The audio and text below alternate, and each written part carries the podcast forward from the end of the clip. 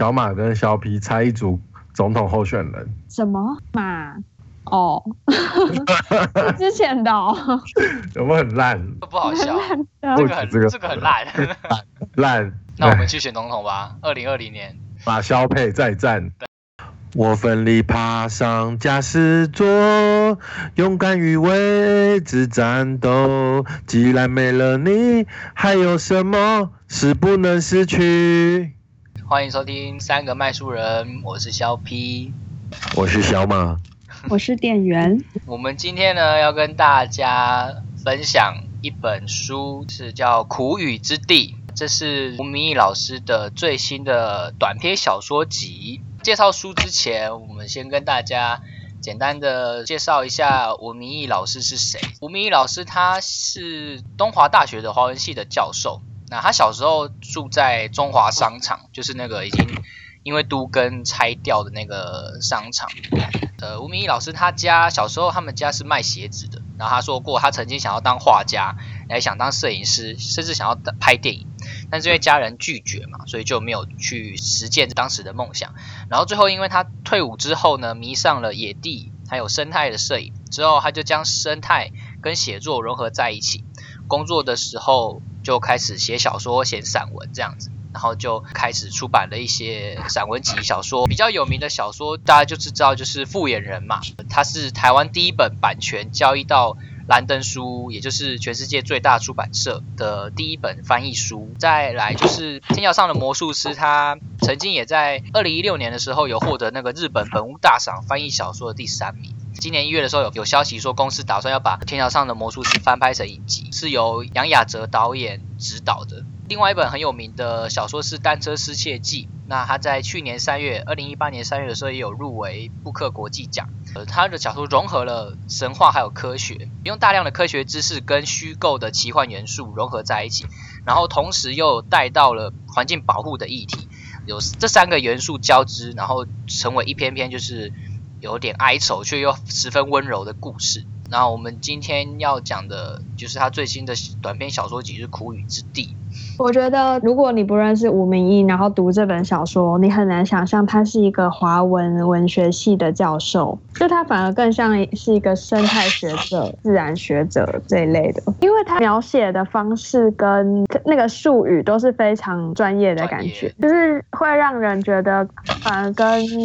一般对自然文学写作者，比如说跟刘克襄的风格，就会感觉差很多，所以才会有一种翻译小说的感觉。像我是觉得，就是《苦雨之地》它的那个知识含量很高，就是讯息量很多。然后就像那个店员讲的，在读的时候会觉得说，不像以前读的中文作家，跟我以前读过的中文作家不一样，感觉中文只是他的一个媒介，可他背后的文化却不一定被中文这个东西给框住，这样子。怎么办？我好难理解这段话、就是很难再把它讲一次。就是他感觉中文只是他书写的写作工具，可是他并没有被中文这个工具给框住。然后就是我想要先问，你觉得你觉得那个中文的作家，像台湾的作家或大陆作家，他们的写法跟国外写法有什么不一样吗？因为我读的小说很少，也不敢就是做太大的评论。但是我觉得，比方说像骆宇军写的小说，你就可以很明确的知道说，哦，这个作者一定是一个台湾的外省人，然后他写的小说就是背景就知道他在写发生在台北的故事。那又或者是说，像可能张大春啊，他的写作就是可能会有一些乡野传奇的元素，有中国的元素啊，有可能民国初年的元素在里面。但是吴明义的作品，你可能如果把吴明义这三个字换掉，换成一个可能英文名字，读起来你可能也不会觉得说有违和感。我好像知道为什么，我发现他的文字好像比较冷静。就是他很少会用比较口语的方式去写，所以读起来会很像有经过别人的翻译。对，我会觉得很像是一个旁观者在写这个东西。好啊，我们大概介绍一下《苦雨之地》。那跟其他之前的小说不一样哦，之前吴明老师的小说都是长篇，那这一本是他的短篇小说集，总共有六个不同的故事。其实它每一篇你可以把它独立去阅读，那但是你整本书读完，你会发现它其实两篇两篇之间其实都有关联性。然后再就是他这篇小说用了一个叫做云端裂缝的这个病毒来做一个轴心。讲到云端裂缝，我现在就来大概讲一下，云端裂缝是有可能在近未来的一个世界，它出现的一种电脑病毒，啊它会破解中毒的那个人的云端硬碟，那它里面的所有的档案，然后它会自己去分析云端硬碟的那个主人还有他其他人之间的关系，然后把那个云端硬碟的钥匙交给他的可能是最亲近的人。那他所谓的钥匙就是，假如我跟小马很亲近，这个病毒就会把我的云端硬碟的钥匙交给了小马，或许是一个连接，或许是任何一个方式，他就可以。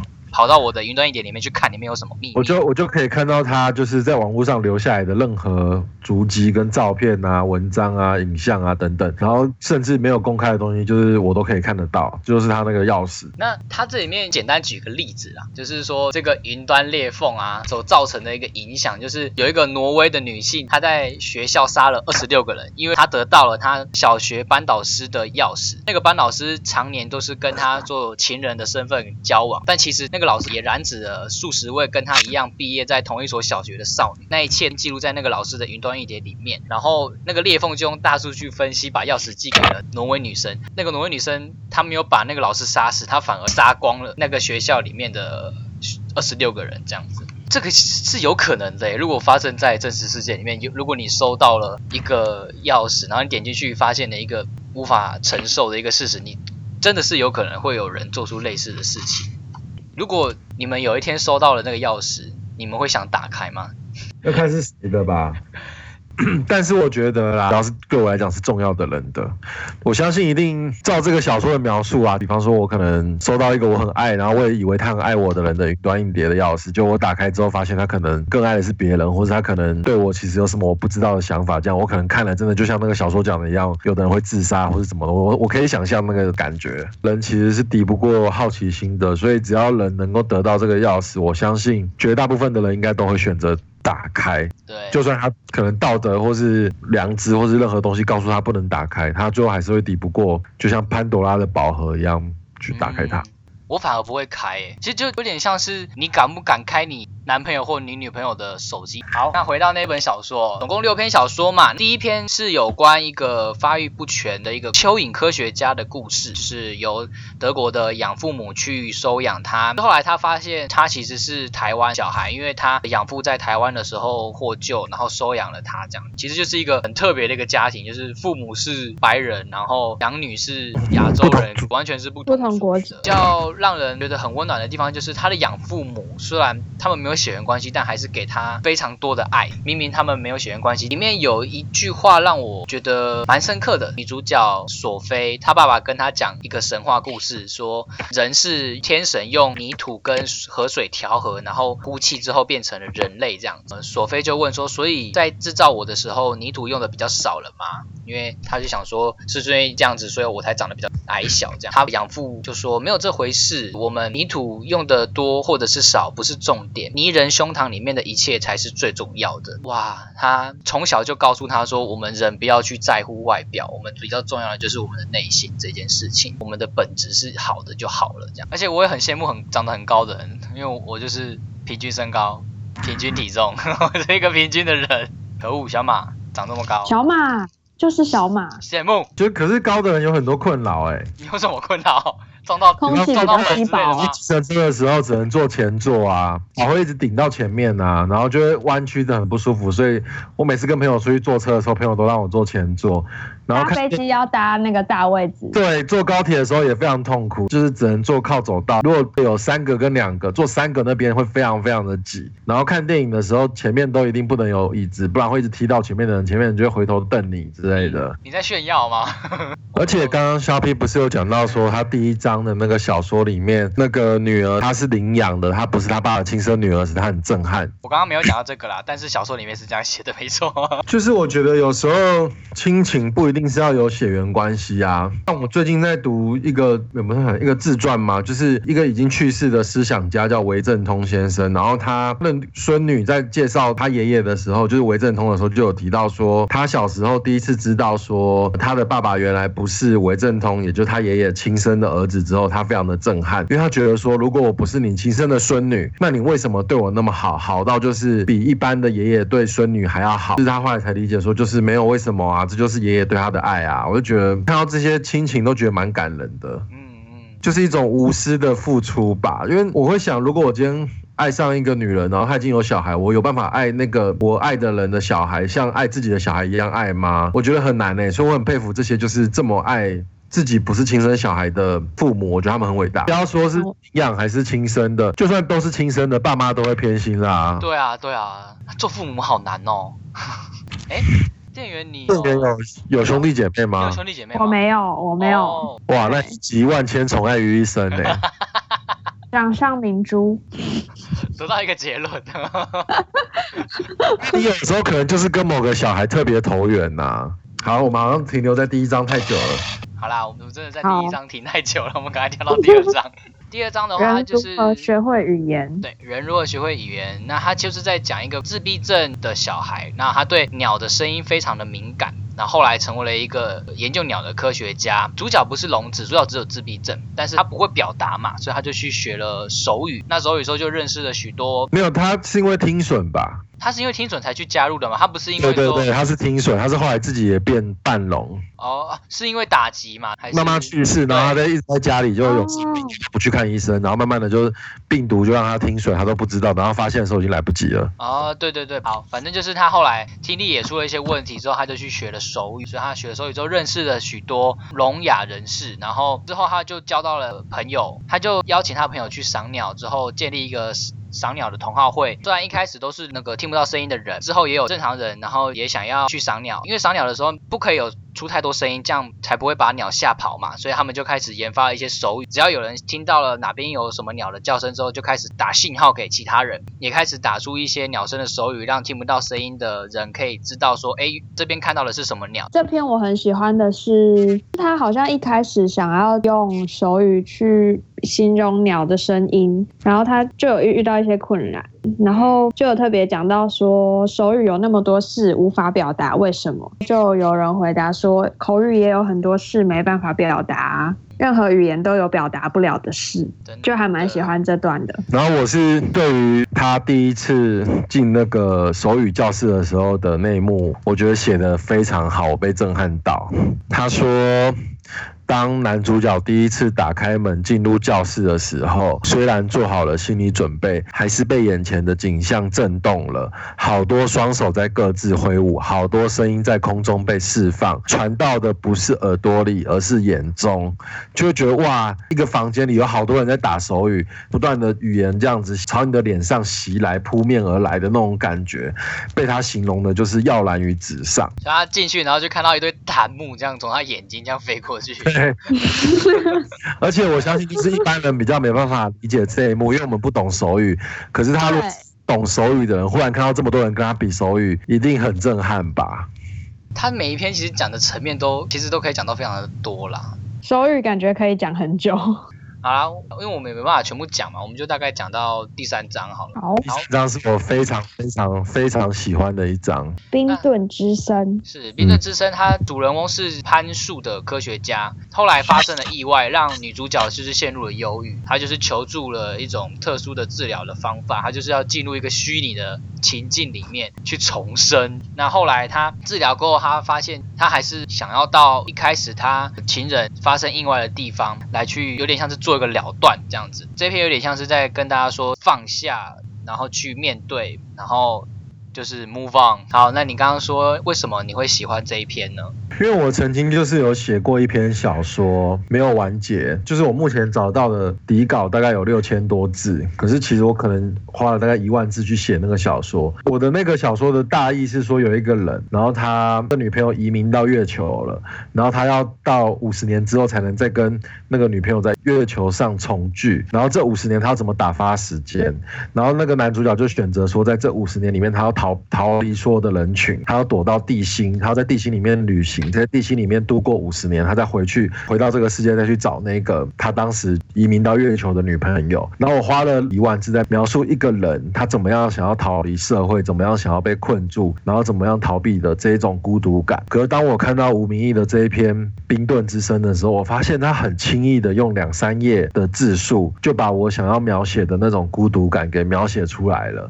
他写到说，女主角被困在南极，冰天雪地，一直很希望有人来救他，可是他又处在一种绝对的孤独里面，每天都只遇到自己一个人。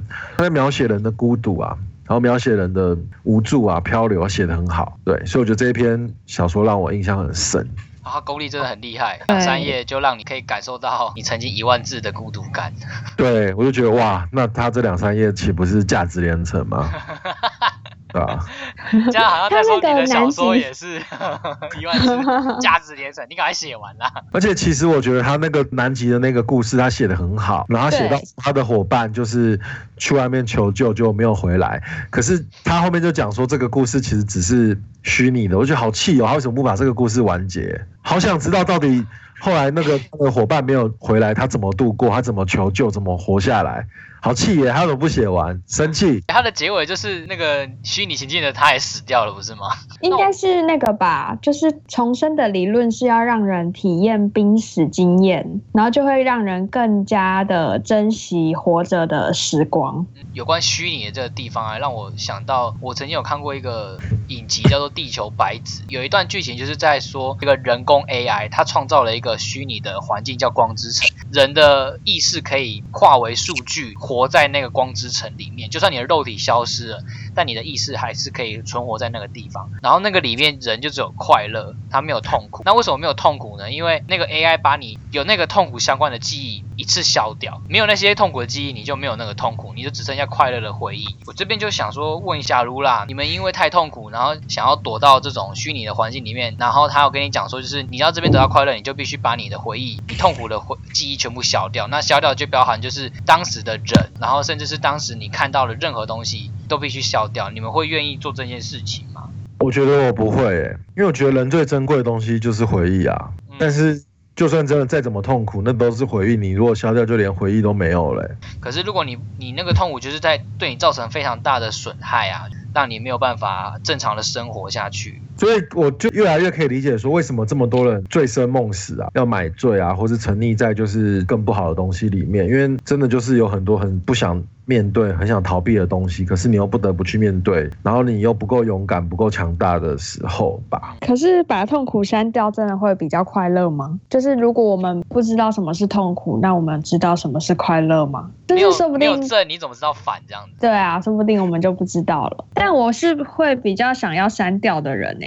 如果真的是非常痛苦的回忆的话，感觉删掉也无妨。像是有时候会有一些人想要分享鬼故事，然后就是出于好奇心，可能会想要听一下，好但是听完之后又觉得非常的后悔，所以很希望把听过的回忆给删掉。为什么跟鬼故事有什么关系？其实，所以你你是不是最近听到一个鬼故事，然后你很害怕，你现在想要删掉？对，没错。那你会删除记忆吗？我不会删除记忆，我会认为说那些记忆就是造成了现在的我啊，就因为有了那个痛苦的回忆，所以我才变得更坚强，不是吗？因为我撑过那一段时间，任何一个痛苦，任何一个快乐，都造成我们现在的这个我们自己。但是我不想要再经历一次了，就是因为不想要再经历一次，所以我们必须从过去的痛苦回忆，有点像是得到教训，对啊，记取教训，记取教训，不要不要再去听鬼故事了，好吗？不要听鬼故事。我不要听了。故事我们就大概讲个三章就好了，因为其他的话讲太多也……其实我里面最喜欢的章节是最后一章诶。真的哦。我觉得最后一章它的写法我比较喜欢，没有那么虚幻。它前面的一到五章都太虚幻了，然后最后一篇就是一个非常的明确的一个结尾，我看得懂。好，我喜欢最后一篇。我们刚刚讲到，就是它其实每一篇故事都两两有相连，然后你在看完第一篇，再看第二篇的时候，发现第一篇的人物跑出来，你想说，哦，竟然有关联呢，这样子。我后来想想，我喜欢第六章最后一篇的原因，它的写法比其他轻松，哦其他都比较沉重一点，嗯然后最后一章其实比较轻松。我是觉得他这本小说集是有一点倒吃甘蔗，越吃越甜啊。我觉得武明义画画也超强的耶，他画画超强，因为他就有说过他小时候想要当画家，而且你这个知道那天看到他之前在 TED 演讲的那个影片啊，他竟然说他是色盲。他是色色盲，盲，对啊，他自己讲的啊，他说他是色盲。